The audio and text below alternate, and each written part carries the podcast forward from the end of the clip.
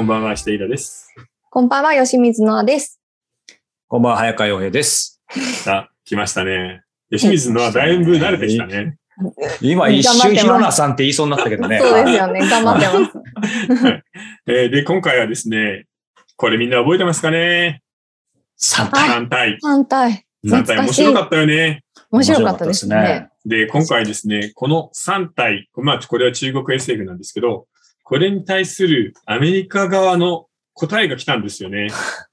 うん。これがこちらです。あプロプロジェクトヘイル・メアリー。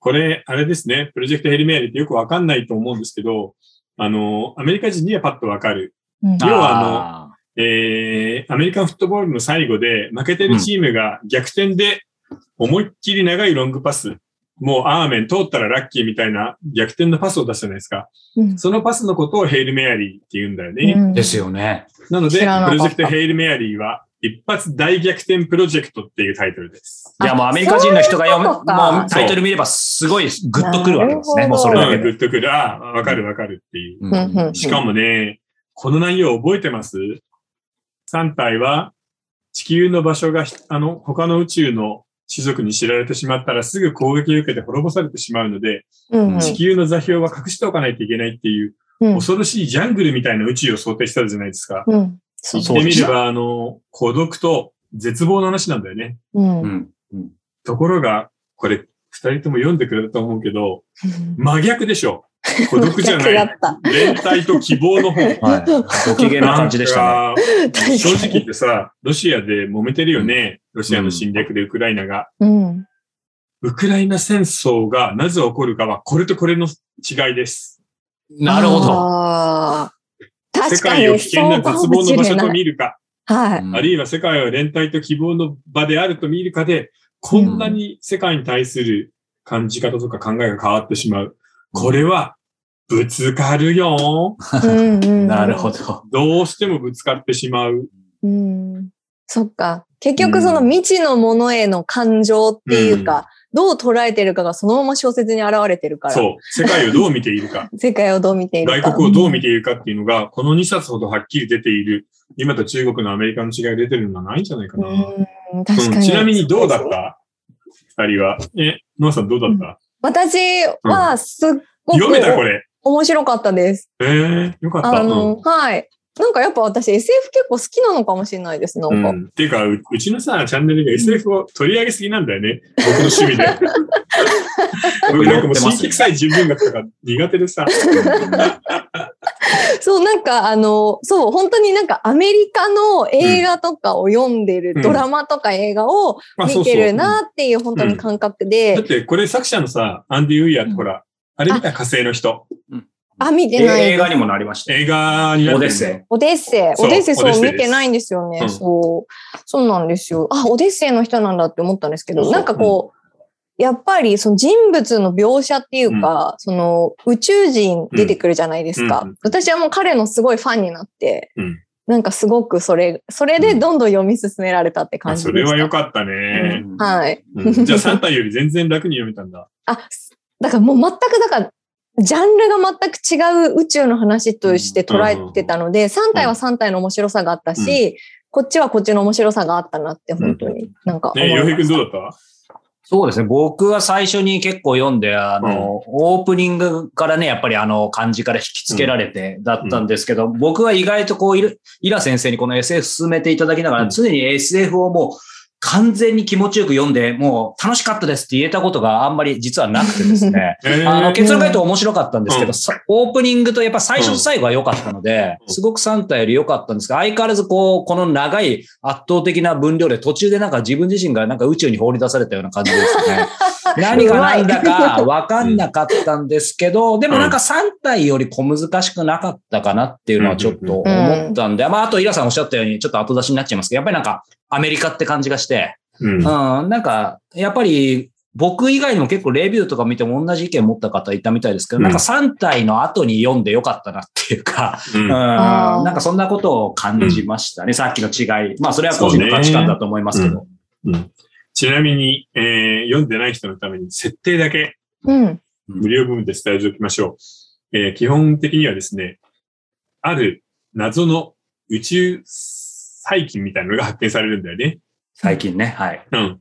宇宙細菌。それは何をするかっていうと、えー高速に近い速さで移動しつつ、宇宙にあるたくさんの星の光を食べるっていう細菌なんです。うんうん。で、後になってそれがね、主人公によって、アストロファージっていう、えー星を食べるものっていう名前が付けられるんだけど、そのアストロファージのおかげで、えー近い将来、太陽の光が10%ぐらい暗くなるだろうと。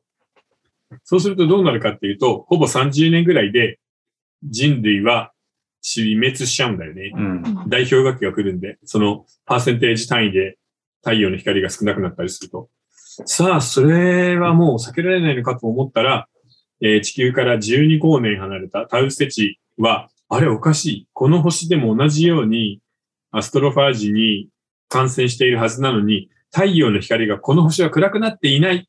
なんでだっていうことで、じゃあ、なんとか、あの、地球から宇宙船を出してその秘密を解き明かし、宇宙を救おうっていうふうに動き出すっていうのが、このプロジェクト、一か八か大逆転っていう本なんですね。いや、面白いよね。うん。うんもうそれだけでなんかつかみは OK じゃない。いや、いや本当本当つかみがやっぱいいっすよね。う。うんんうん。ちなみにこの宇宙細菌も凝ってるんだよね。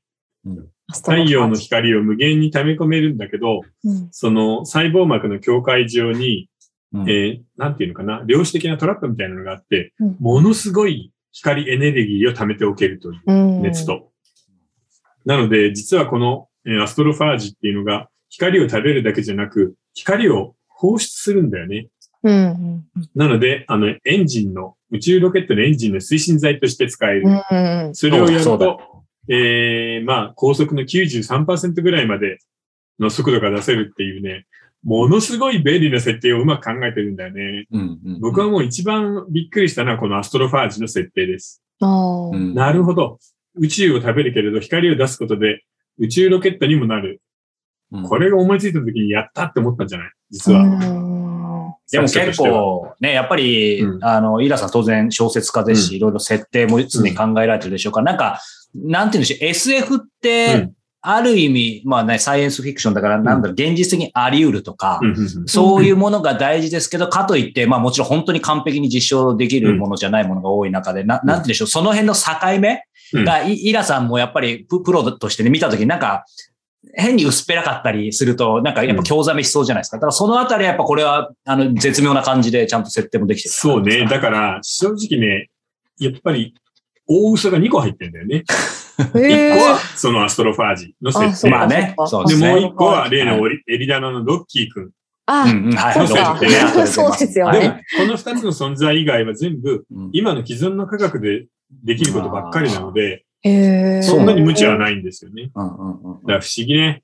うん。なんかそれがあの、アンディ・ウィアの書き方なんだけど、まあ、オデッセイ、火星の人も同じだったからね。火星でなんとか生き残るためにどう食料を作っていくのかっていうのがメインの地味なロビンソン・クルーソー話だったじゃん。それがね、でも今回はものすごいなんか、ド派手にぶちかましてきたなっていう。うん。ただなんか明るいね、うん。本当明るい。ね。明るかった。アメリカ人だね。うん本当に。これって、はい。あの、SF 書く人って、いつもすごいなって思うんですけど、こう作家っていう才能と、その、こういった科学を、うん。あの、理解する知力みたいなの、その才能が二つ掛け合わさってないと SF って書けないのかなと。そうだね。ただ純文学系のさ、例えば哲学的な SF みたいなのもあるから、ロマンチックなラブストーリー的な SF もあるし、だから必ずしも科学に詳しいっていうことはなくてもいいかもね。もちろんあれば強いけどね。ううん。でもまあ面白かったね。ね。そうですよね。はい。楽しみですね。もっと掘り下げていはい。くのが。まあ、まあ、いかにしてこの主人公グレース君が、えー宇宙を救うか。しかも、全く未知の宇宙人と手を組んで宇宙を救うかっていうのが、ね。まあ、ストーリーになるっていう。あの、はい本当にアメリカ映画で一番大好きなバディものだよね。うんああ。全く異質な存在が手を取り合って、うん共通の大問題とか敵と戦うっていうさ。はいああ。考えればそうですね。うんよくある設定ですよね、うんバディものって。だからよくあるものをちゃんと書くってのが一番面白いんだよね、本当は。うん王道ですね。ねそうですね、はい。さあ、ということで、えー続きは本編となりますが、ここで、えーご感想、ご質問、ノアさん来てますか？はい。じゃあお便りからいきたいと思います。えー、おとらじメンバーの皆さん、こんばんは。えーいつも楽しく拝見しております。はいえー来週はサブスク特集ということでした。あの、多分前回のやつを見ていただいたと思いますが、えー私はネットフリックス、アマゾンプライム、ユーネクスト、ディズニープラス、うんえーえーエンタニプロ、スポティファイなどを登録していますう。わ結構入ってるね。えー最近は知的好奇心を満たすために様々な有名人のチャンネルにも課金しております。おえー、おとらじ以外には、岡田ゼミ、えーうん。ビデオニュース、深掘り TV、月刊三橋に登録しています。様々なサブスクに課金していると結構自由な時間がなくなるので大変ですが楽しいですというお便りいただきました。えこの人でも2万円ぐらい使ってるよね。今の、今のだけでも使ったそうですよね。うんすごいですすね。ごいな。ありがとうございます。学ぶのが楽しい方なんですね、うんきっとね。はい。じゃあ質問いきたいと思います。ははいい。うんえーずっと楽しみにしていたシンシン、東京の星、上海の月を購入しました。あありがとう。えー近くの書店で予約して、発売日当時は仕事を早めに切り上げてと引き取りに行きました。おお、えいいね。いいですね。本気ですよ。ね、本気ですね。はい。えー面白くて毎日寝不足になりながら読んでいます。えー今回はイラさんにお聞きしたいことがあり、お便りさせていただきました。はいうんえー僕の記憶が確かならば、イラさんは作品の帯のキャッチコピーを自分で、えー書いていらっしゃったかと思うのですが、うん今回の心身もイラさんがお書きになったのでしょうか、えー帯といえば、諏訪部さんのラジオも拝聴しました。コメント欄もとても盛り上がっていましたね。いつも心を動かされる素敵な作品ありがとうございます。というもうそうか、ことです。そうか。ありがとう。うん、そう。あのね、でも今回帯は、あの、諏訪部さんが書いてくれたので、うん。そっかそっか。うんなるほど。だから全然、あの、えっ、と、もうお任せでやってもらったんだけど、でも諏訪部さんのラジオ楽しかったよ。うん、なんかあっという間に30分経っちゃったね。みたいですね。うん。ね、なんか盛り上がったみたいでい。や、でもよかったです澤部さん声いいね、やっぱり。確かに声いいですよね。渋めの声ですよねいや、。さすが。うん。はい。